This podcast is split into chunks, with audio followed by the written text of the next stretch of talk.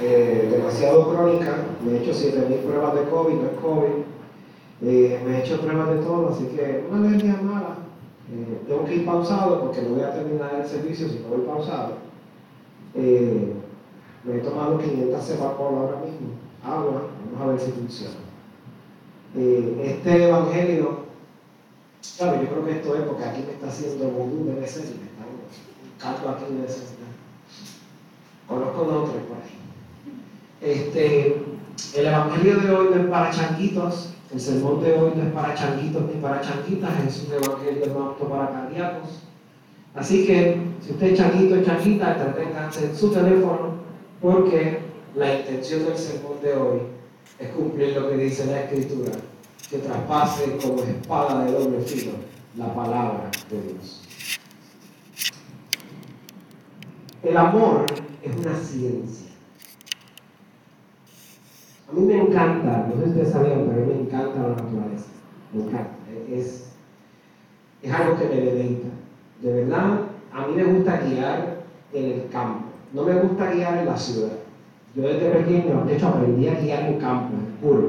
En esa curva de San Lorenzo es cuando el ingeniero latino estaba borracho, porque todo el camino es literalmente curvas, curvas, curvas, curvas sin parar. Por esa yo aprendí ahí. Así que para mí la naturaleza es una experiencia hermosa. La primera vez que el estado que a mí me tiene enamorado, si no fuera porque pasan de 12 meses del año 11 con nieve, es montaña. Y esos paisajes hermosos, la primera vez que yo vi esos paisajes hermosos, como si fueran de una película, yo quedé totalmente enamorado. Si usted se va por la carretera para Patillas, llega a unas lomas que hay unas vistas espectaculares del mar y de la orilla del mar. Es una cosa increíble. Usted va por la carretera de Utuado y usted se pierde entre la belleza de esas montañas.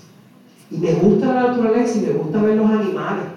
Me encanta, me encanta ir a zoológicos cuando visito algunas ciudades. Y yo creo que me gustan cada una de esas cosas porque es una manera de escuchar a Dios. Si algo yo tuve claro desde que yo inicié mi vocación, es que la única manera de yo subsistir era escuchando la voz de Dios. Dentro de la naturaleza también, o del concepto de naturaleza, me encanta, me fascina el tema de la agricultura. La agricultura, para tú ejercerla, tienes que amarla. No existe manera de que tú no puedas ejercer la agricultura si tú no amas lo que estás haciendo. La agricultura es una ciencia, es un trabajo y es una de las profesiones más antiguas del planeta. La agricultura la necesitamos para subsistir, pero la agricultura sobre todas las cosas es la ciencia de la sabiduría por amor. Necesitas sabiduría para ser agricultor. No basta con tener la intención de sentirte agricultor y sembrar una majita de plátano para decir que eres agricultor.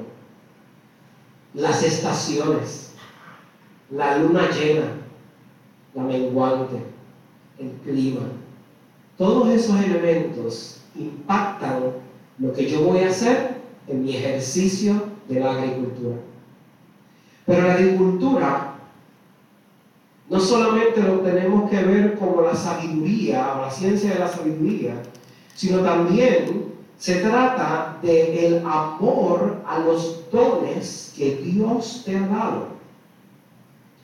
Recibirás cosecha en abundancia, escúcheme, recibirás cosecha en abundancia si te enamoras del don que Dios Hace mucho tiempo la agricultura se fue diversificando. Hace mucho tiempo la agricultura, más allá de subsistir, se convirtió en toda una ciencia para que la humanidad sobreviva. Cada una de las áreas de la agricultura tiene su propio entendimiento. Cuando usted brega con gallinas es toda una historia. Si usted dice, ay, yo quiero comer huevos de gallina de aquí, nada procesado, que la alimenten bien, que no la encierren en jaula. Eso suena muy bonito. Pero cuando usted se da cuenta que para poder en Puerto Rico tener una gallina ponedora hay que traerla en primera clase, y no tiene los pero un avión en primera clase. El condenado pollito llega a San Juan y un veterinario del Estado tiene que hacer una certificación adicional a todas las vacunas y certificaciones que ya le dieron. Y las tienes que transportar en primera clase hacia el rancho, porque si no te dan una multa. Y después que las llevas ahí, los pollitos se ven tiernos y hermosos. Pero los pollitos en varias semanas van a crecer. Y mientras le estás echando comida, arreglando un tubo, cambiando algo, te van a empezar a picar. Y vas a botar sangre. Y se te van a formar llagas en todas partes. Y los pollitos y las gallinas cagan. Y esa caca se mezcla con la paja. Y hay una peste increíble en todas partes. Y tú dices, amo la agricultura. Cuando es una o dos gallinas es bonito. Pero cuando son cinco mil gallinas en un rancho, tú dices, alabado sea. Todo el mundo le gusta comer los plátanos. ¿Quién no le gusta carne frita con tostones? O un pollito con tostones. O cualquier cosa con tostones. A nosotros no nos importa porque no comemos los tostones. Pero queremos comer y comprar los tostones, los tostones a 10 chavos. 10 chavos el plátano. A 20 chavos el plátano. Y si me lo venden a 50 chavos, ese tipo es un asaltante. Pero hay que arar la tierra. Arar una cuerda de tierra, de tierra en Puerto Rico está aproximadamente, ararla, limpiarla y ararla por la máquina, entre 800 dólares y 1.300 dólares el día para arar la tierra, para comprar la semilla de plátano que está entre 1.25 y 1.60 cada semilla. Cada semilla.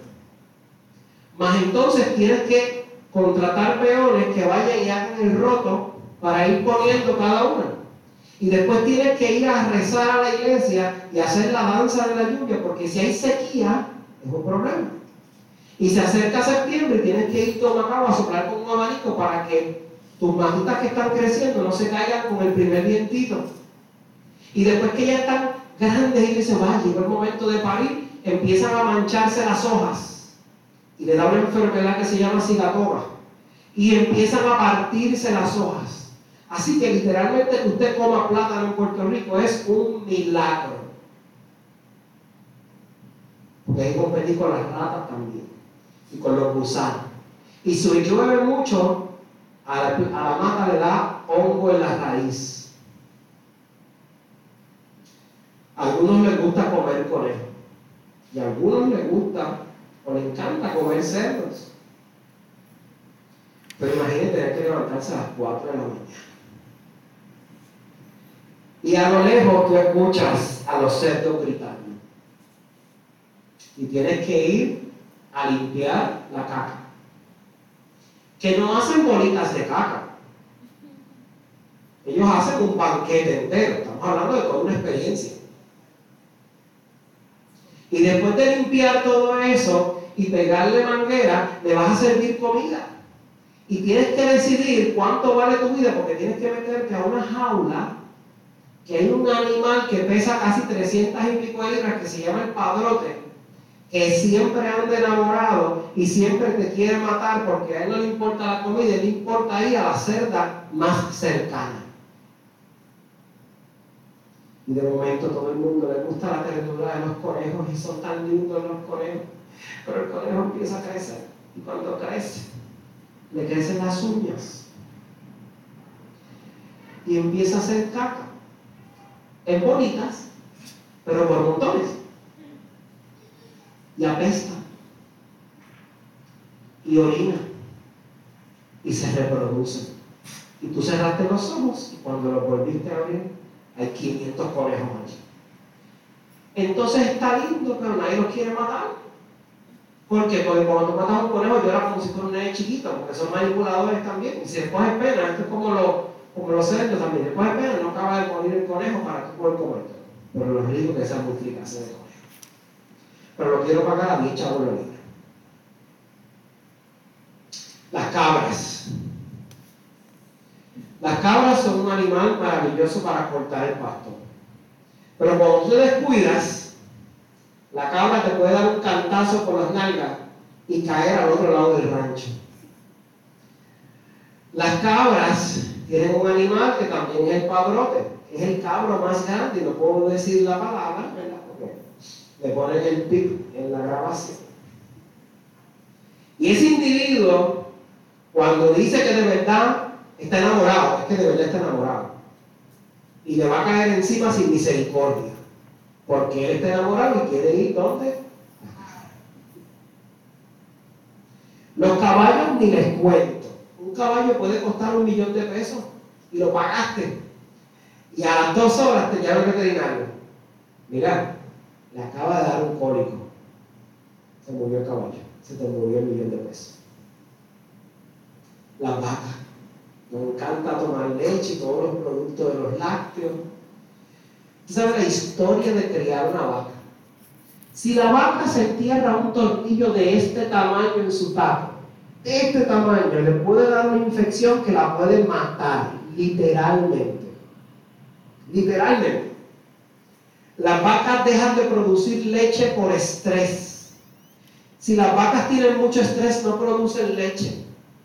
Usted ha visto fotos de Atillo, que en Atillo hay, hay ganaderos que tienen pisos en losa para sus vacas. Las tratan como nenas, porque son de lo que viven. La necesitan en buena forma. Todo esto lo he reflejado para que usted entienda que la vida del agricultor es una vida compleja, no es una vida sencilla. Es una necesidad constante de enamorarse todos los días para así dominar este don. Muchos asumen que la agricultura es una profesión de pobreza y muchos padres animaban a sus hijos que vivían en los campos a conseguir empleos en las ciudades, a estudiar en la universidad para que salieran de la tierra. La tierra representaba miseria. Pero al dejar la tierra, sucumbimos ante un mundo que nos debilitó. Y ahora clamamos por regresar a la tierra. Cuando tú estás en la agricultura, descubres que el mejor desinfectante del mundo es el sol. Y uno aprende que de cuando en vez y de vez en cuando uno tiene que pasar su machete sobre la tierra caliente para desinfectar el machete. En el campo también aprendí que si tienes caracoles comiéndote las matas, le pones cerveza caliente cerca de la mata por la noche y al otro día los caracoles se acabaron sin la necesidad de químicos. En el campo también aprendí que el mejor guardia de seguridad del planeta para los ranchos y para los establos se llama gansos. Cuando el ganso te siente, va a empezar a gritar comúnmente, sin parar.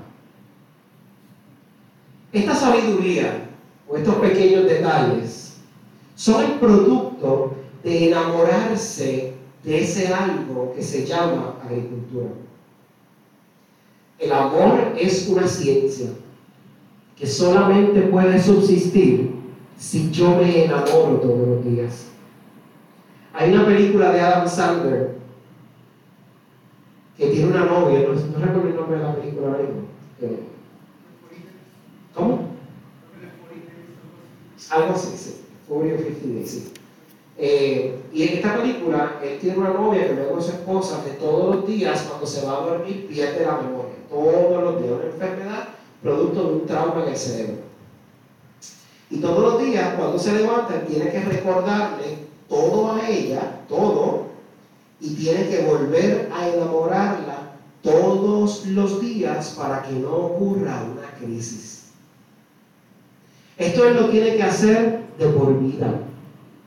Esto él lo tiene que hacer sin protestar.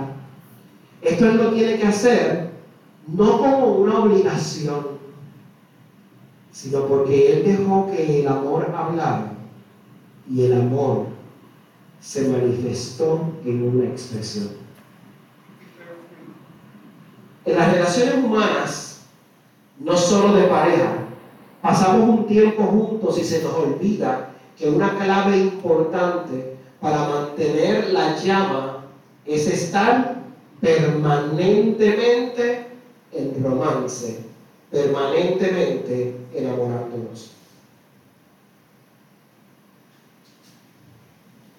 Cuando usted está enamorado, usted hace cosas increíbles e imposibles. Cuando usted tiene un joven, piensa en un joven que usted haya tenido. Cocinar, comprar chuchería, eh, coleccionar, no sé, este, sellos postales, monedas, este, no sé, algún hobby que usted tenga. Cuando usted tiene ese hobby, usted está enamorado de ese hobby, aunque usted no lo diga. Usted piensa, usted busca cosas en Facebook, en, en redes sociales, en Instagram, en Pinterest, en Google, relacionado a ese hobby. Cuando usted está en una relación de pareja, usted hace cosas alrededor de ese enamoramiento. Usted busca lugares para comer, lugares para viajar, lugares para estar juntos, eh, regalos para su pareja. Cuando usted está enamorado de sus hijos o sus hijas, usted busca montones de cosas para complacerlos y para que se sientan bien. Esos imposibles, esas cosas que parecen imposibles antes de enamorarme, pero puedo hacerlas después de enamorarme, ocurren mientras estás enamorado. El día que te cansas del hobby, el día que te cansas y dices, no tengo tiempo ya para hacer esto, es porque dejaste que la llama del amor se apagara. Me cansé de mi amigo, me cansé de mi amiga, me cansé de mi, de mi pareja. Pero no cambio, lo más que en el mundo son seres humanos, así que si no soy amigo de fulano, pues soy amigo de fulano. Siento que es un buffet en el que puedo elegir sin ver los sentimientos míos o los sentimientos del otro o de la otra. Este es el denominador común, el cómo yo vivo, manejo y respondo a mis relaciones interpersonales.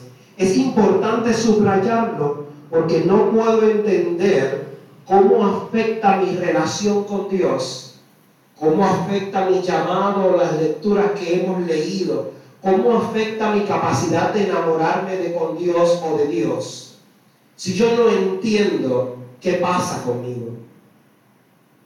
Cuando usted se siente enfermo, lo primero que usted hace al final del día es entender qué le sucede para así saber cómo responder. Yo asumo que mi relación con Dios es una obligación de Dios, pero la realidad es que es un privilegio.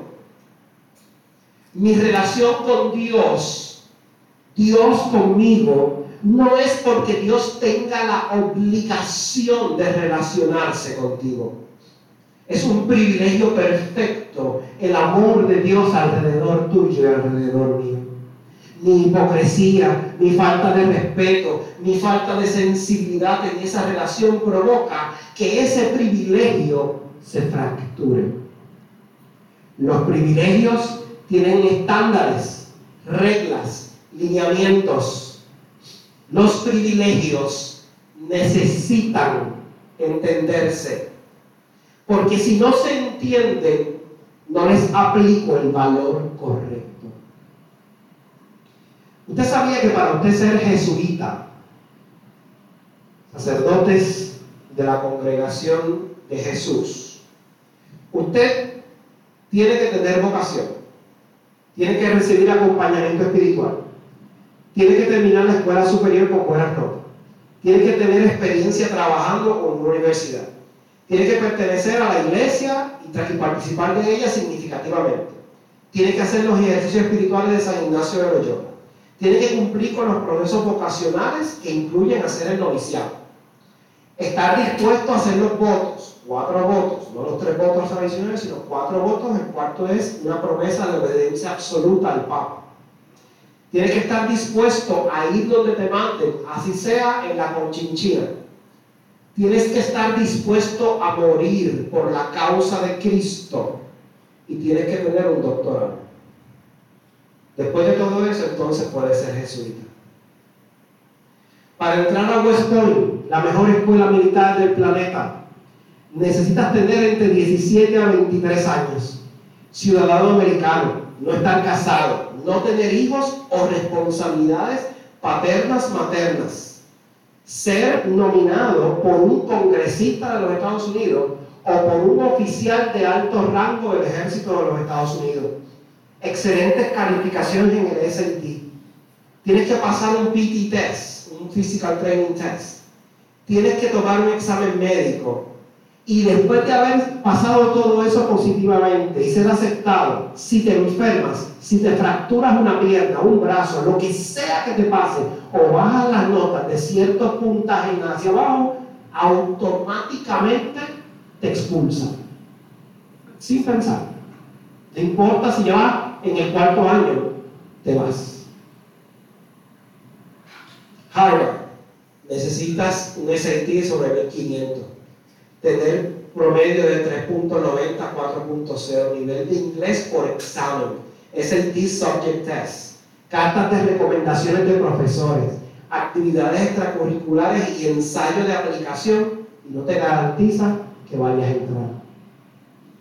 Para ser monje budista, necesitas familiarizarte con el budismo, unirte a un templo, buscar un guía espiritual, pasar tiempo meditando, prepararte económicamente, renunciar a todas tus posesiones, a todas, todas, todas, todas, todas. Entender que tu nueva familia no es tu familia, sino la comunidad donde vives. Hacer un voto de castidad, entrar en un monasterio, hacer un postulantado mínimo de dos años, tener una ceremonia de ordenación que incluye raparte la cabeza. No es una alternativa. Tienes que cambiarte el nombre. Tienes que hacer una obediencia absoluta a tus maestros. Tienes que hacer los votos del Bor y Salva. Y tienes que llevar una vida perpetua como monje. ¿Por qué expliqué esto? Cada una de estas vidas o de estos estilos de vidas o estas oportunidades requieren una serie de sacrificios, requisitos y estándares. Cuando tú te gradúas de West Point y terminas tu servicio militar, literalmente hay un lema que dice que para conseguir trabajo no necesitas mandar resumen, con solamente marcar tu anillo en un escritorio consigues trabajo porque todo el mundo sabe que quien se gradúa de ahí no es cualquier persona. Dicen que los mejores abogados del planeta están graduados de la escuela de Harvard, porque pasan una serie de entrenamientos más complicados y más, y más intensos que en otras universidades. Hay bufetes exclusivos que solamente contratan estudiantes de Harvard por la excelencia académica y por el dinamismo de donde salen. Esos elementos implican que la elección de vida que hicieron tiene un significado un valor. Ellos decidieron sacrificar un periodo de su vida, un periodo de tiempo particular, para darle un valor extraordinario. Se unieron a un lugar donde el valor y el significado es increíble y son orgullosos de llamarse monjes o graduados de esa universidad o miembros de una comunidad religiosa. Ellos se enamoran cada día antes de pasar por exigencias que en algunos casos puede significar su vida. Si esas personas que eligen participar de alguno de esos ejemplos que yo mencioné no estuviesen enamorados, en todo lo que significa la palabra enamorarse, no lograrían tener éxito en su vida, en su carrera o en lo que eligieron. Sacar tu mirada de lo que te enamoraste, sacar tu mirada de Cristo, que es lo que reflexionamos hoy, es lo que nos destina automáticamente al fracaso en la elección de lo que, eh, de lo que hicimos, de lo que prometimos o de lo que obtuvimos en nuestra vida. Sacar nuestra mirada cuando estamos en una relación de pareja o en una relación de amigos y sobreponer cualquier otra cosa al amor es la receta perfecta para la destrucción. En la primera lectura se nos hace una exhortación importante de por qué nuestra mirada, o sea, nuestro corazón, debe estar siempre alineado. En el verso 17 y 18 del texto dice, mas si tu corazón se apartare y no oyeres, y te dejares extraviar y te inclinares a dioses ajenos y sirvieres, yo os protesto hoy, que, que de cierto perecerán, no prolongarán sus días sobre la tierra a donde van, pasando el Jordán para entrar en posesión de ella. En el texto se nos dice claramente que cuando el corazón quita la alineación perfecta del llamado o del enamorarse, entonces se fractura una conexión importante. Esas conexiones no solamente son con parejas. Si alguno de ustedes ha tenido la oportunidad de conocerme, sabe que en muchos momentos yo hablo con los ojos.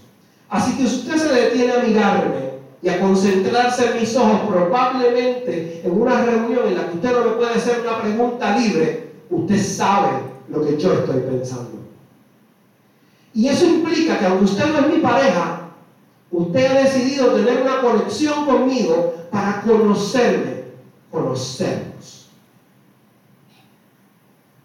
Cuando dejas de leer mis ojos y ya no me conoces, no sabes lo que estoy pensando, significa que se fracturó esa relación.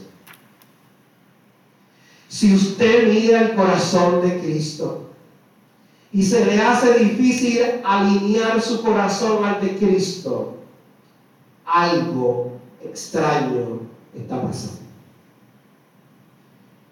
El texto nos alerta, mas si tu corazón se apartare y no oyeres, si te dejaras extraviar y te inclinaras a dioses ajenos y le sirvieses, el Señor va a protestar.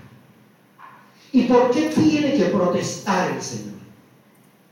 El Señor tiene que protestar porque usted y yo estamos acostumbrados en este nuevo siglo XXI a hacer lo que nos da la gana y eso implica levantar nuestra propia teología. Hay una expectativa grande que desde el púlpito o yo les consuele o yo les anime. Y cuando digo yo no me refiero a David, sino al, pastor o pastora que esté detrás de este púlpito. Pero los púlpitos no fueron creados solamente para consolar. Los púlpitos fueron creados también para predicar una palabra que no gusta, porque Jesús pasó mucho tiempo de su predicación haciendo preguntas y cuestionamientos que no le gustaban a la gente que lo confrontaban con las estupideces que hacían.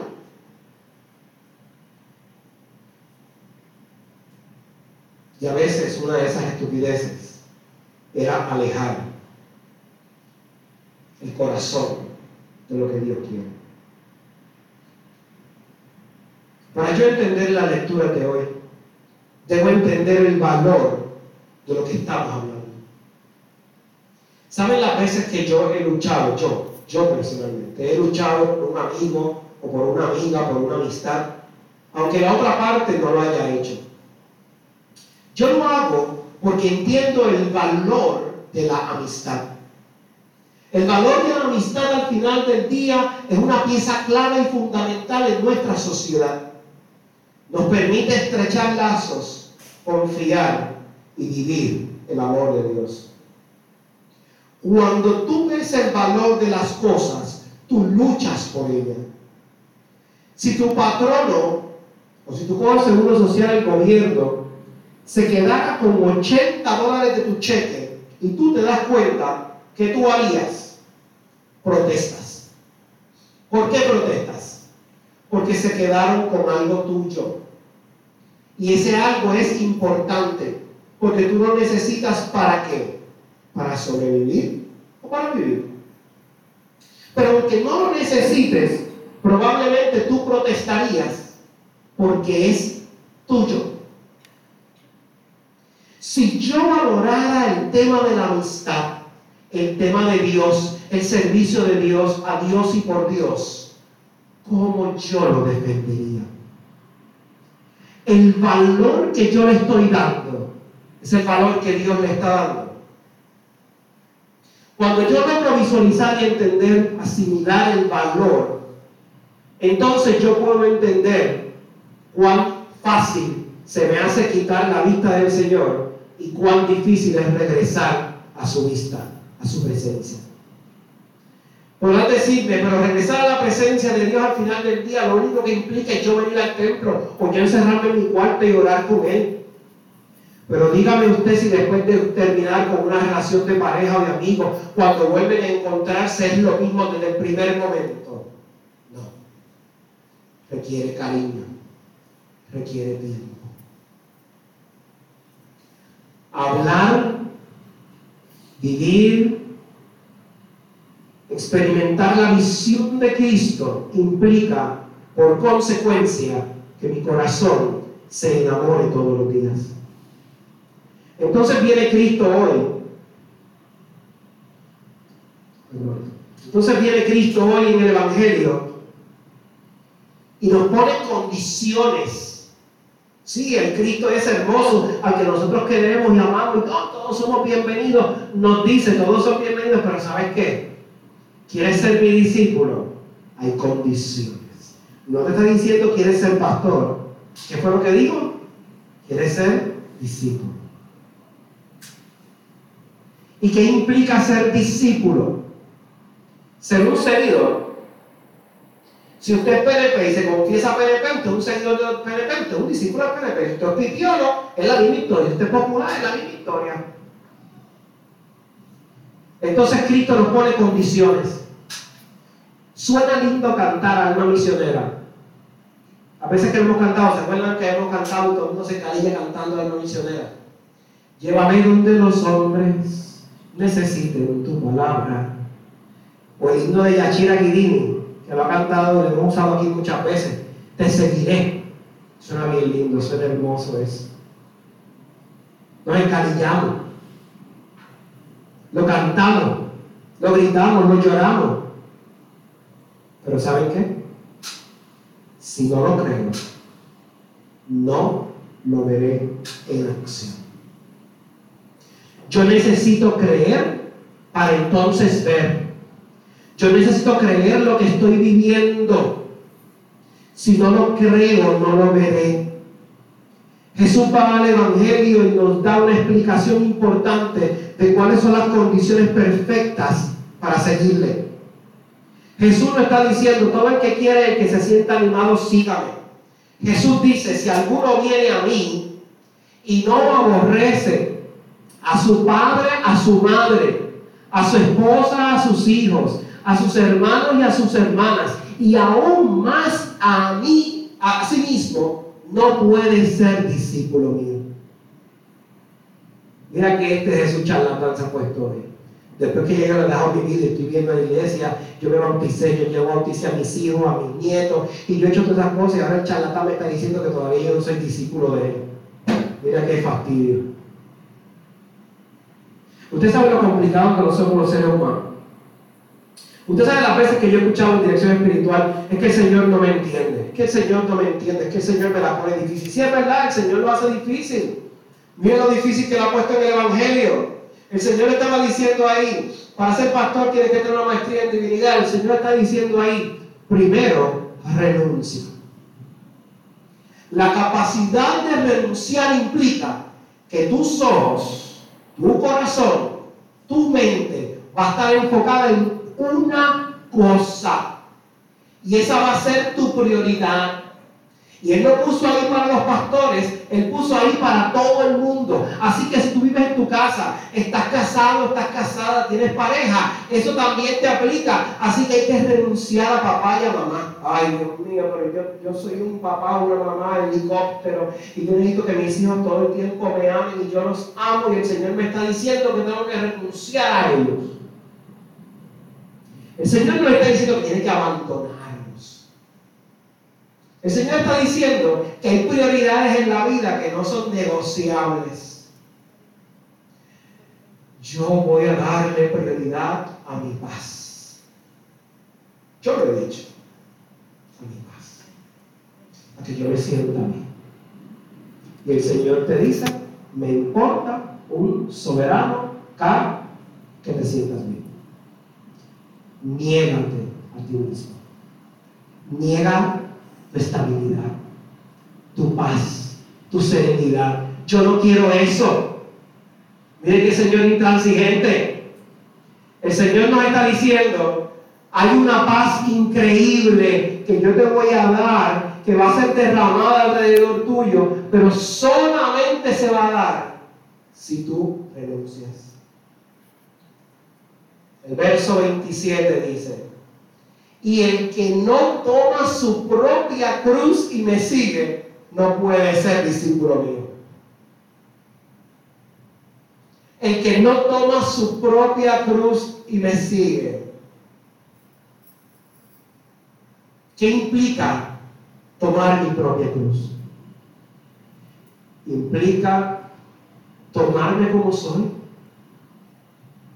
con mis estupideces, con mi changuería, con mis dificultades, con mis corajes, pero con mis virtudes. Tomarme tal cual soy. Y seguir a, cruz con, a Cristo con mi cruz implica que voy a caminar en medio de un calvario cuando a mí me enseñaron que yo tenía que tener mi casa bonita y sentirme bien porque eso es lo que todos los seres humanos tienen derecho. Pero el Señor, este charlatán, me está predicando una cosa diferente. Me está diciendo que tengo que tomar una cruz de madera, espetar mestilla en mis manos hermosas y perfectas, llenas de cremita, y necesito caminar para hasta que me salgan callos. El Señor charlatán este nos está diciendo, la prioridad va a ser la cruz. La prioridad no van a ser los corajes. La prioridad no va a ser mi papá ni mi mamá. La prioridad no van a ser mis hijos. La prioridad no va a ser mi casa ni mi trabajo. Pero es que me van a votar, es que me van a decir que soy un mal padre, una mala madre. ¿Quién tú prefieres que te juzgue? ¿El mundo o Cristo? ¿Te atreves a ir hoy delante de Cristo para pasar este examen a ver si de verdad tú renunciaste a todas las cosas que el Señor te mandó a renunciar? Puedes tener tres años, puedes tener 80 años como Yariela, no importa la edad que tenga. ¿Qué hiciste con tu vida? ¿Fue un desperdicio tu vida? ¿Renunciaste a cualquier amor? ¿Viviste la humillación como si fuese viviendo el, el verso 27 de este evangelio que hemos leído hoy? Renunciaste a lo material, viviste con intensidad tu vocación. Son preguntas importantes y preguntas pilares en este domingo. Llegar a la mesa del altar implica que yo estoy haciendo una aceptación del discípulo que el Señor quiere que yo sea. Si de algo la mayoría de los candidatos a la vida religiosa han fracasado durante el año del noviciado, ¿saben qué es? Orgullo. El noviciado es el año del noviazgo de la vida religiosa, pero es el año más difícil, porque te estrujan hasta más no poder. Y lo hacen con la intención de preguntarte, ¿vienes a servir a Dios o te vienes a servir a ti? ¿Vienes a servir en Cristo y por Cristo? ¿O vienes sencillamente a despilfarrar todos esos dones que el Señor te ha dado? Cualquier cosa que supere el amor de Cristo debe ser desterrado de nuestras vidas. Jesús termina el Evangelio de hoy diciendo en el verso 33, así pues, cualquiera de ustedes que no deje todo lo que tiene, no puede ser discípulo mío. Todo lo que tiene. No puede llamarse discípulo mío. No puede llamarse siervo del Señor. La conexión directa con la aceptación de este evangelio que hemos proclamado en esta mañana, con el rostro de Jesús, con yo venir a recibir el cuerpo y la sangre de Cristo ahorita, con yo recibir la absolución de los pecados, con yo darme un abrazo fraterno de la paz, con yo ser y llamarme cristiano o cristiana, implica un acto de obediencia íntegra y completa, como refleja el verso 21 de la segunda lectura que leímos en la mañana de hoy. Y dice, te he escrito confiando en tu obediencia, sabiendo que harás más, aún más de lo que te digo. La obediencia yo no la ejerzo porque tengo la obligación de, sino porque mi amor se mantiene activo. Mi amor o mi enamoramiento con Cristo en algunos momentos ha tenido unos ocasos extraños. Yo me he cogido en momentos donde la velita del enamoramiento ha estado a punto de apagarse. Donde he tenido que echarle leña al fuego para que reviva Ninguno de nosotros está exento. Ninguno de nosotros está exento de que el demonio nos arrebate, nos quite, nos hurte la felicidad. La manifestación de nuestra vocación la hacemos por medio del servicio al pueblo de Dios. Cuando tú decides ser discípulo del Señor, la consecuencia directa de esa palabra es servir al pueblo de Dios por medio de la iglesia y sus ministerios, que son la expresión terrenal de esa expresión, valga la redundancia, de amor. Pero de momento, cuando decides ir a la iglesia y entregarte a la iglesia estás bien pompeado, bien pompeado, de momento te desanima o no te desanima. El himno que Elisa eligió al principio, no importa lo que diga, yo sigo a Cristo, no importa lo que digan.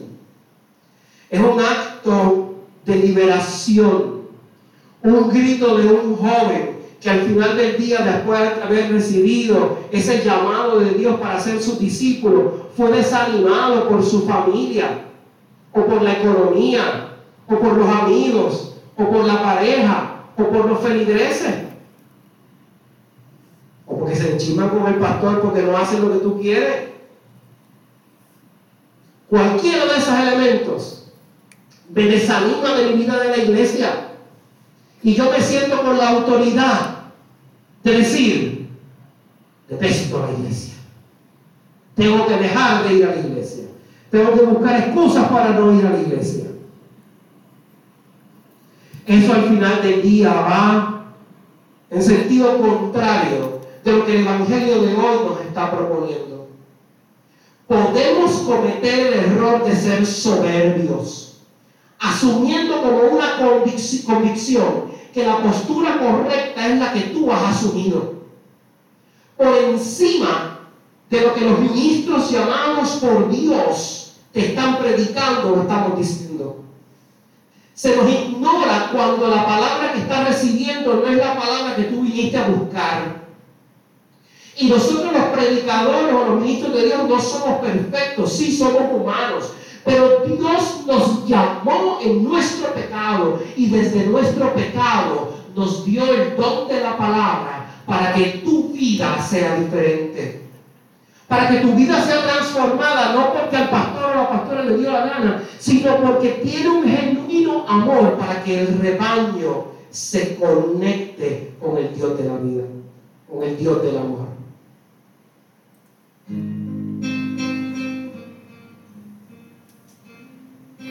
Las situaciones que te desaniman. Las situaciones que te han frustrado se llaman pruebas. Y todos tenemos que vivir pruebas en nuestras vidas. Las pruebas están hechas para perfeccionar nuestro amor, para confirmarnos delante de Dios. Si tú has vivido una prueba, significa que Dios está buscando algo de ti. Si has llorado en el medio del mar de una prueba, y aún en el medio de la prueba has fracasado, significa que Dios todavía está buscando algo de ti. Si en medio de la prueba tú decidiste ignorar o posponer el resultado de la prueba, porque no querías enfrentar el infierno del desierto, aún te queda trabajo por hacer.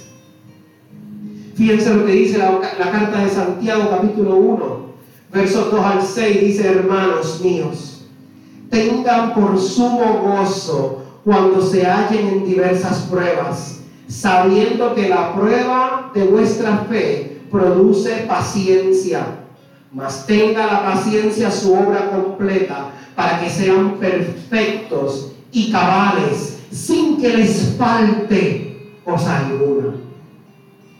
Y si alguno de ustedes tiene falta de sabiduría, pídasela a Dios, el cual a todos abundantemente y sin reproche, y le, sale, y le será dada. Pero pida con fe, no dudando, porque el que duda es semejante a la onda del mar, que es arrastrada por el viento y echada de una parte a otra.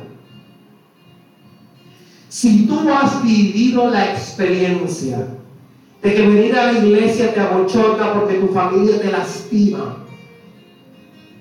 Si tú has encontrado todas las excusas del universo para ir a la iglesia o servir en la iglesia cuando te acuerdas o cuando puedes. Si has tenido conflictos en la iglesia y has decidido posponer el caminar en medio del desierto, porque sencillamente tú sabes lo que estás haciendo, yo te digo hoy, mi hermano y las pruebas fueron hechas por Dios. Porque así como en el fuego se prueban las piedras preciosas. Así te está probando. Porque te ama. Tu mamá y tu papá te probaron en algún momento y eso no significa que no te amaban. Son esos momentos de dolor cuando las lágrimas son tan fuertes en el medio de la prueba que obligan a que mis rodillas se bajen. Donde siento que después no voy a reverdecer jamás. Donde no voy a regresar a mi estado normal. Donde no me voy a sentir yo nuevamente. Donde el Señor me lleva al espejo. Y me veo con la misma intensidad que el Señor me ve. Y el Señor me muestra una respuesta adecuada, una respuesta importante, una respuesta perfecta. Dios me está diciendo hoy en medio de sus respuestas y a mí, deja la changuería, deja la tontería, deja de permitirle al demonio robarte el gozo del Espíritu, deja al demonio robar, Deja que el demonio siga robando esa amistad, ese fruto de la comunión con Dios. Deja de darle permiso al demonio para que te robe el gozo de la presencia de Dios. Deja de pedirle al demonio que te lleve los dones que te ha dado Dios. Hoy Cristo sale a mi encuentro. Hoy Cristo salió a mi encuentro como todas las veces que salió mi encuentro en mis momentos de prueba, para regalarme una coma. Sí, una coma. En ese momento en que tú has dudado, en ese momento en que mostraste resistencia a Dios, Dios no puso un punto final, ni ese tiene que ser el punto final en tu relación con Dios. Si estás pasando por una crisis de pareja, ese no es necesariamente el punto final de tu crisis de pareja. Estás pasando una crisis con tu familia, ese no tiene que ser el punto final de la crisis, aunque estés 10 años sin hablarle. El pasado es pasado. El futuro es un mañana improbable, pero en el hoy, en el presente, el regalo es una coma. Porque al poner una coma en una oración, puedo continuar escribiendo. Puedo continuar inspirando. Puedo continuar escribiendo mi historia. Puedo permitir que Dios siga escribiendo mi historia. El caballero de la armadura oxidada tuvo que quitarse la armadura a la fuerza porque ya estaba incrustada en su piel.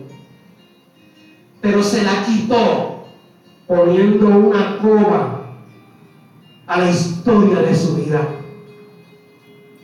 No permitas que llegue el día del punto final sin que usted y yo hayamos arreglado nuestra mirada Si usted se siente que todavía no cumple con las condiciones y los requisitos que Dios nos presentó en el Evangelio de hoy para ser su discípulo, sepa que hoy usted puede poner en su corazón una coma. Porque mañana será un día nuevo. Porque hoy es un día nuevo. Porque es un día de esperanza. Un día de paz. Señor, si las palabras que me han inspirado no han tocado ningún corazón, o no han provocado el terremoto que debe provocarse para que veamos lo importante de cumplir tus requerimientos como tus discípulos. Permite que por medio de las plegarias y al recibir la Eucaristía, mi amor, mi fe y mi esperanza reverdezca como signo de que tú estás obrando en el poderoso nombre de tu Hijo